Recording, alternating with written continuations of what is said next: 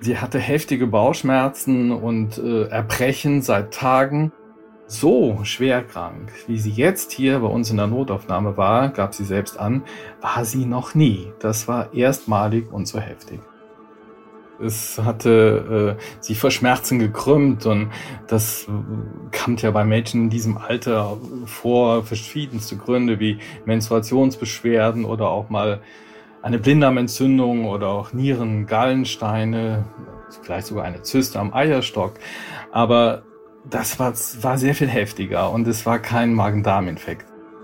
Aber dann fiel mir schon auf, dass ihre Lippen, also das Lippenrot, da waren so kleine Fleckchen drauf. Man könnte sagen, wie so Tintenflecke, wenn man früher in der Schule so mit Tinte geschrieben hat und so kleine Spritzer gesetzt hat oder auch Leberflecke. Ärztinnen und Ärzte sollen Leben retten. Sie sollen Krankheiten erkennen und Leiden heilen. Aber was ist, wenn sich eine Krankheit nicht so leicht erkennen lässt? Was, wenn rätselhafte Beschwerden es den Medizinerinnen und Medizinern schwer machen, die Ursache einer Erkrankung zu finden? dann kann man nur hoffen, dass man Expertinnen und Experten an seiner Seite hat, die dranbleiben, die nicht nachlassen, bis sie sie endlich gefunden haben. Die Diagnose. Der Stern-Podcast.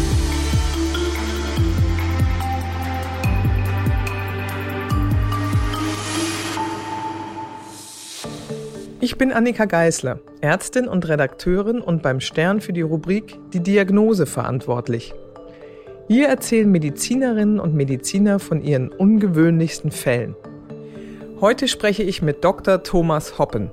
Er ist Facharzt für Kinder- und Jugendmedizin und arbeitet als Oberarzt am Gemeinschaftsklinikum Mittelrhein in Koblenz.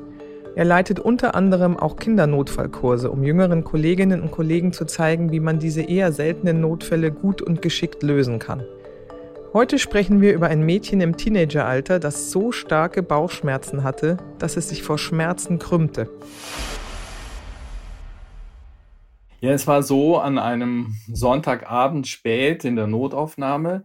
Der Dienstarzt hatte das äh, Kind, dieses 15-jährige Mädchen gesehen und fühlte sich unwohl, denn sie hatte heftige Bauchschmerzen und äh, Erbrechen seit Tagen und äh, er dachte schon gleich, da steckt mehr dahinter und deswegen rief er mich gleich dazu. Wie war das denn, als Sie das Mädchen kennenlernten? Welchen Eindruck machte das Mädchen auf Sie und ähm, welche Beschwerden beschrieb es oder was sahen Sie? Ja, das Mädchen war äh, wirklich krank und es hatte äh, sich vor Schmerzen gekrümmt und das kommt ja bei Mädchen in diesem Alter vor verschiedenste Gründe wie Menstruationsbeschwerden oder auch mal eine Blinddarmentzündung oder auch Nieren, Gallensteine, vielleicht sogar eine Zyste am Eierstock. Aber das war, war sehr viel heftiger und es war kein Magen-Darm-Infekt. Das war gleich zu erkennen, auch keine Verstopfung. Das hatte die, das Mädchen auch vorher nicht angegeben. Es hat sich über Tage entwickelt und äh, man hatte dann zusätzlich jeder von uns, der untersuchen konnte, einen Wulst im Bereich der schlanken Bauchdecke tasten können. Und da dachten wir, das ist Ernst. Mhm. Sie haben gerade gesagt, Gallensteine bei einem Teenager. Da denkt man ja eher eigentlich an, an mittelalte oder ältere Menschen. Das kommt aber doch vor bei Kindern oder Teenagern?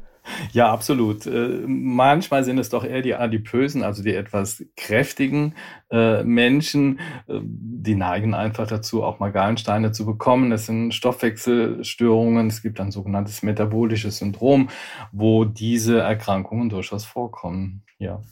Gut, das ging jetzt seit ein paar Tagen, sagten Sie. Das hat sich entwickelt. Das Mädchen krümmte sich vor Schmerzen. Sie haben den Bauch abgetastet. Was haben Sie als nächstes unternommen? Wir haben in der Notaufnahme natürlich wie in vielen Kliniken auch eine Ultraschallmöglichkeit. Das äh, wird direkt bettseitig durchgeführt. Da muss man den Patienten nicht in irgendeine andere Fachabteilung fahren. Das ist sehr, sehr gut. Und da konnte man dann schon sehen, dass ein Bereich des Darmes hoch, hoch auffällig war. Wir müssen sich vorstellen, dass da ein Stück von Darm in einen anderen Darm wie ein Rohr in ein Rohr eingeschoben war. Wir nennen das in der Fachsprache Invagination. Zusätzlich war die Darmbewegung auch vollkommen aufgehoben. Da war keinerlei Bewegung und Teile des Darmes waren in sich verdreht. Das heißt so um 90, 180 Grad einmal quer gedreht. Das heißt dann Volvulus in der Fachsprache. Sie haben gesagt, diese Invagination, dass sich ein Teil des Darms wie ein Stück Rohr in ein Stück anderes Rohr schiebt, das hätten Sie erkannt im Ultraschall schon. Das ist, glaube ich, bei Teenagern gar nicht so üblich. Wer hat das denn normalerweise eher? Ja, da haben Sie, das ist eine gute, gute Einwand. Es sind typischerweise die kleineren Kinder, die aufgrund ihrer verstärkten Darmbewegungen dazu neigen. Da haben wir das wirklich häufig und äh, da sind wir auch schnell dabei und können das auch mit Ultraschall und einem Einlauf über den Enddarm gut verbessern. In diesem Fall war es anders. Einmal das Alter des Kindes war ungewöhnlich, ein Teenager. Und dann hatten wir zusätzlich noch im Ultraschall solche Polypen gesehen. Polypen, das sind so Aussackungen, Schleimhautvorwölbungen in das Innere des Darm, der, der, der Darmöffnung hinein. Das hat man normalerweise nicht. Und da haben wir sehr viele gesehen, teilweise sehr große, mehrere Zentimeter lang. Und das bedeutet häufig dann, dass das mit verursachend ist, dass es zu einer sogenannten Invagination kommt, auch in einem so ungewöhnlichen Alter. Polypen kennt man auch als Fachbegriff, vielleicht von Bekannten, Verwandten oder aus der Familie. Hätte ich jetzt auch eher bei mittelalten bis älteren Menschen vermutet. Das gibt es bei Kindern und Teenagern offensichtlich auch aber ist irgendwie doch sehr auffällig, oder? Ja, das ist sehr auffällig, vor allem weil diese Polypen sich im Dünndarm befanden. Bei älteren Menschen befinden die sich meistens im Enddarm, also oder im Dickdarm. Da kennt man das, die bilden sich dann so über die Zeit, können eventuell auch entarten. Hier war das anders. Das war an einer ganz anderen Stelle. Und äh, das führte natürlich dazu, dass ich auch mit ihr gesprochen habe und sage, was ist das denn? Das ist ja ungewöhnlich.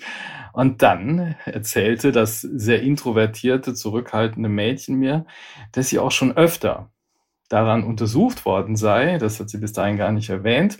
Und dass sie mit einem sogenannten Endoskop, also mit einem Gerät zum Darmspiegeln, untersucht worden sei und dass auch einzelne dieser sogenannten Polypen abgetragen worden seien, insbesondere deswegen, weil die auch an der Oberfläche bluteten und sie darüber halt auch Blutverlust hatte.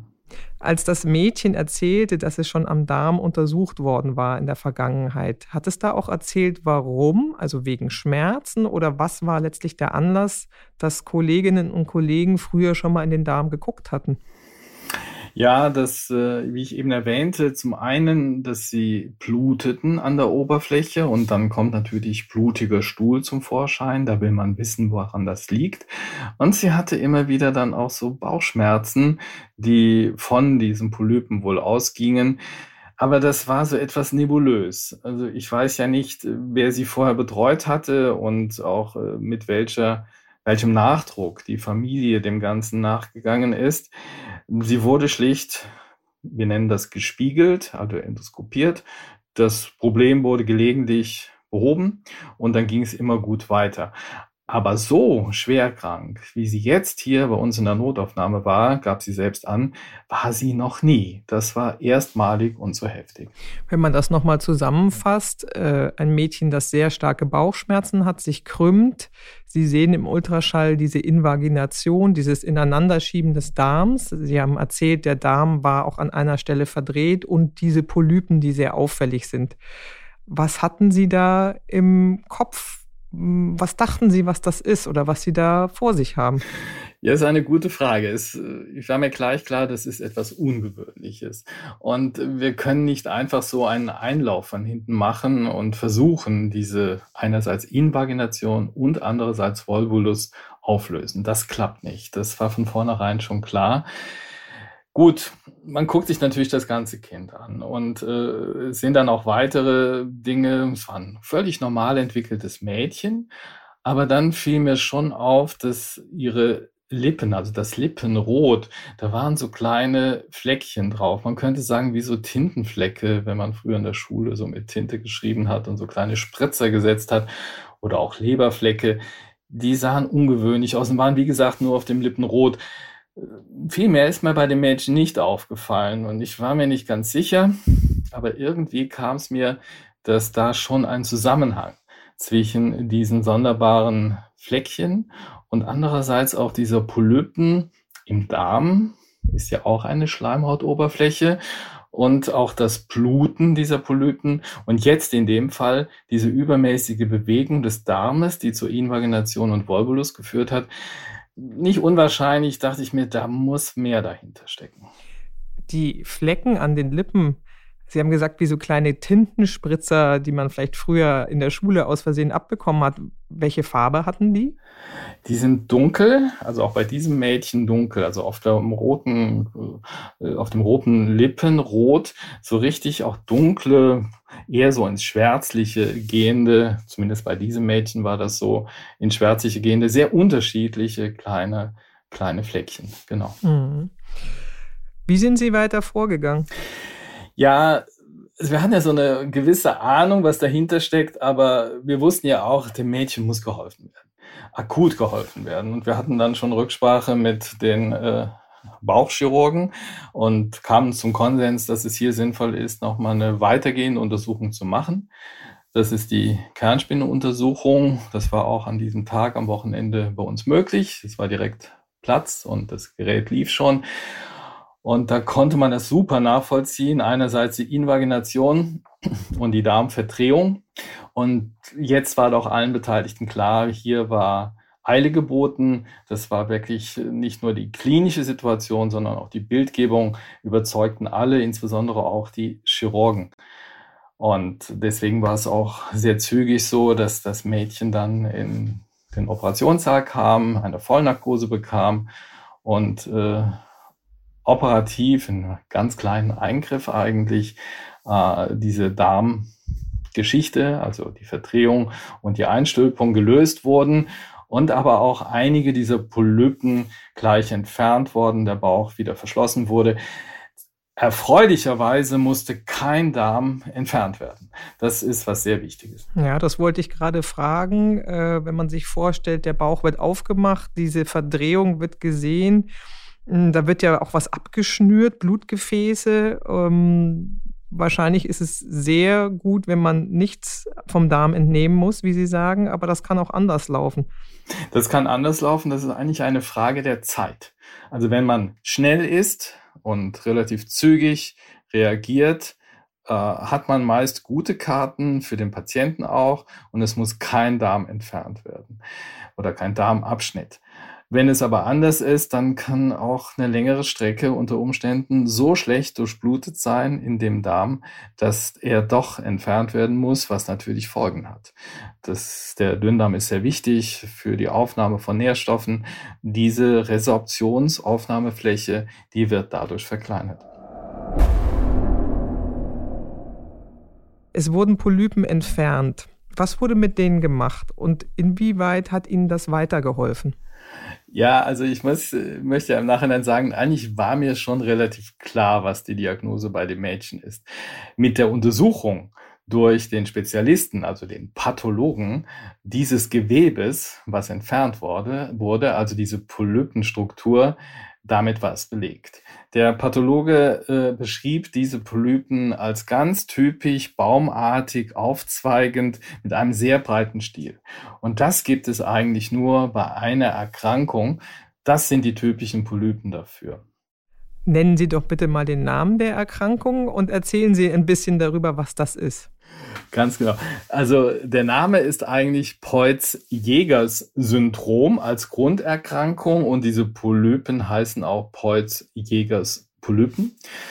Wie gesagt, auch schon vor der Operation, auch eigentlich schon vor der Kernspintomographie, eigentlich bei der klinischen Untersuchung war mir relativ klar, aber man ist ja durchaus vorsichtig, man möchte auch nicht jetzt eine Verdachtsdiagnose stellen, die zudem das Vorgehen überhaupt nicht verändert hätte.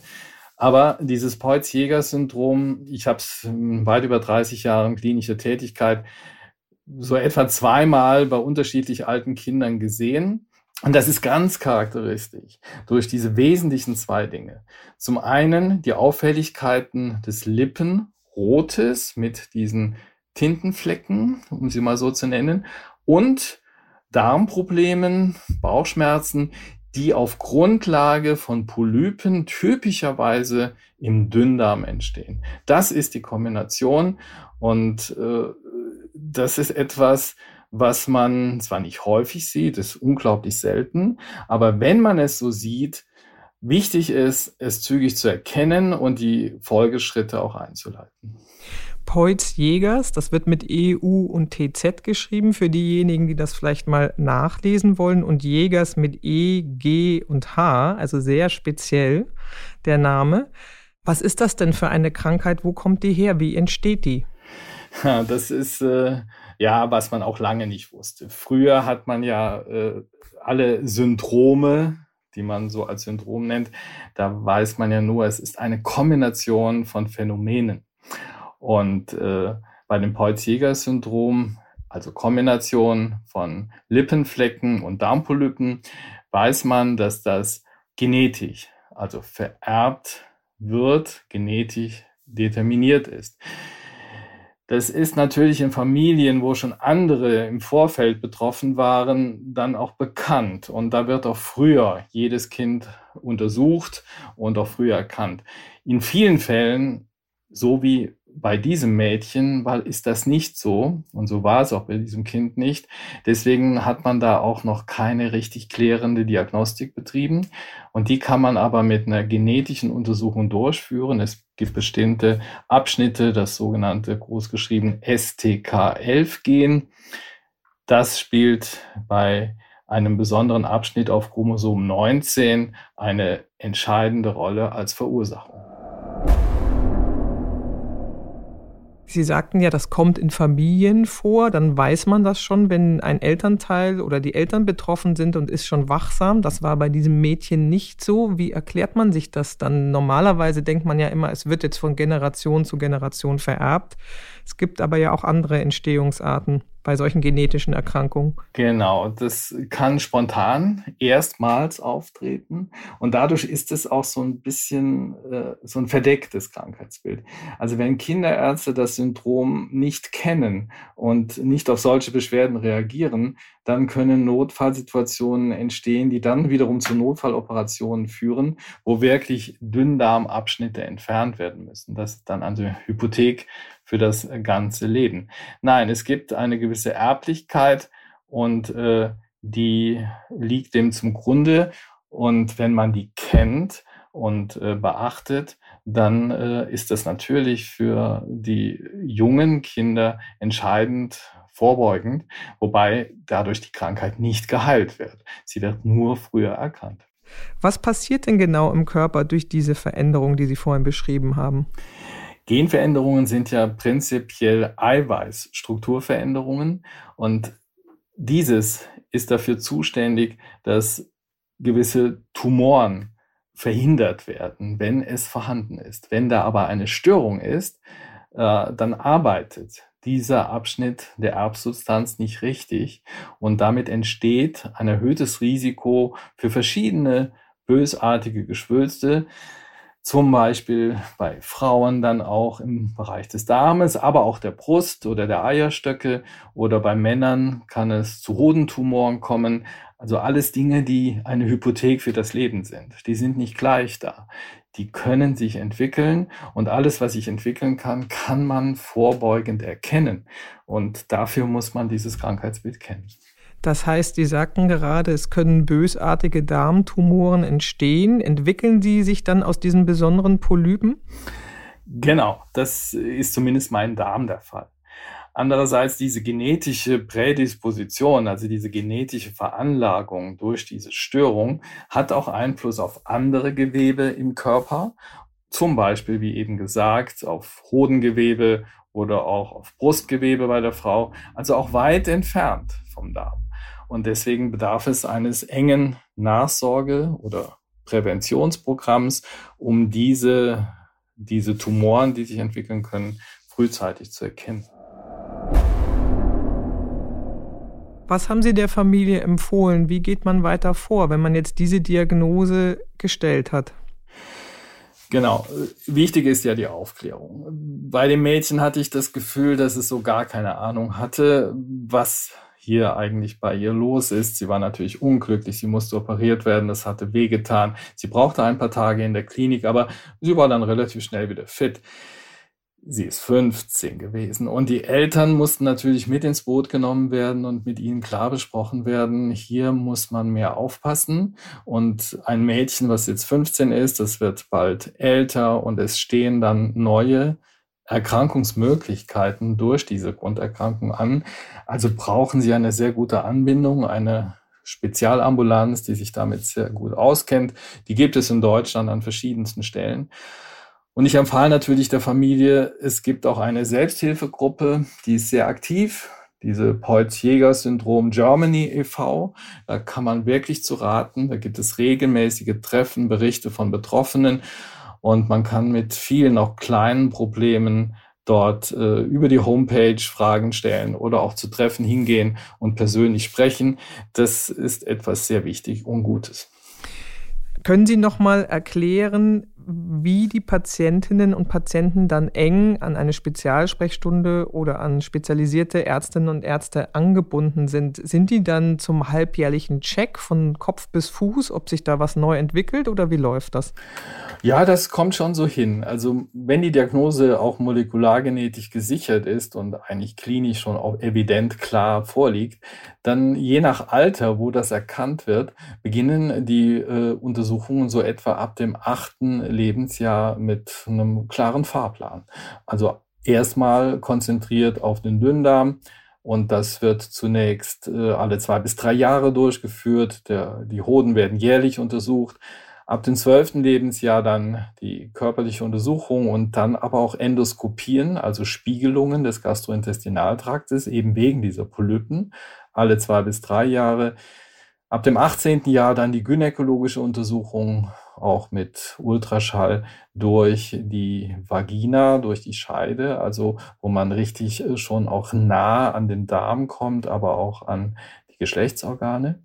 Und ab dem 25. Lebensjahr dann Untersuchung der Brust, gegebenenfalls Mammographie und Kernspintomographie der Brust neben der klinischen Untersuchung. Und mit 30 Jahren dann aber auch Untersuchungen im Bauchbereich von Bauchspeicheldrüse und von dem Galle ableitenden Bereich mit speziellen Sonographien von inneren Organen. Das ist so der grobe Plan. Und dazu gehört auch, dass ein Patient einen Notfallausweis bekommt, damit bei Reisen, der ist dann auch mehrsprachig, dass man überall gleich zeigen kann, hier Vorsicht, bei mir ist diese Erkrankung bekannt und bitte dran denken, auch wenn ich hier jetzt nicht die Sprache spreche, dass ich verstanden werde, aber ich habe diese Erkrankung und hier ist Zeit im Verzug, wenn zum Beispiel so eine Problematik entsteht wie bei diesem Mädchen an diesem Wochenendabend. Haben Sie aus diesem Fall was Besonderes für sich gelernt? Sie sagten vorhin, Sie haben das Syndrom sehr selten in Ihren 30 Jahren Tätigkeit als Arzt gesehen. Was nehmen Sie mit aus dem Fall für sich selber? Also für mich nochmal der Punkt, man kann die erste Person einer Familie sein, die an diesem Syndrom erkrankt und bei keinem vorher hat es bestanden. Immerhin war das Mädchen schon 15 Jahre alt. Und man kann es nur nochmal betonen, diese Kombination von diesen Leberflecken auf dem Lippenrot in Kombination mit Bauchschmerzen auf Grundlage von Dünndarmpolypen das sollte man immer wieder reflektieren und sagen, hier, das ist etwas, das äh, hat wirklich Bedeutung und sollte jeder kennen.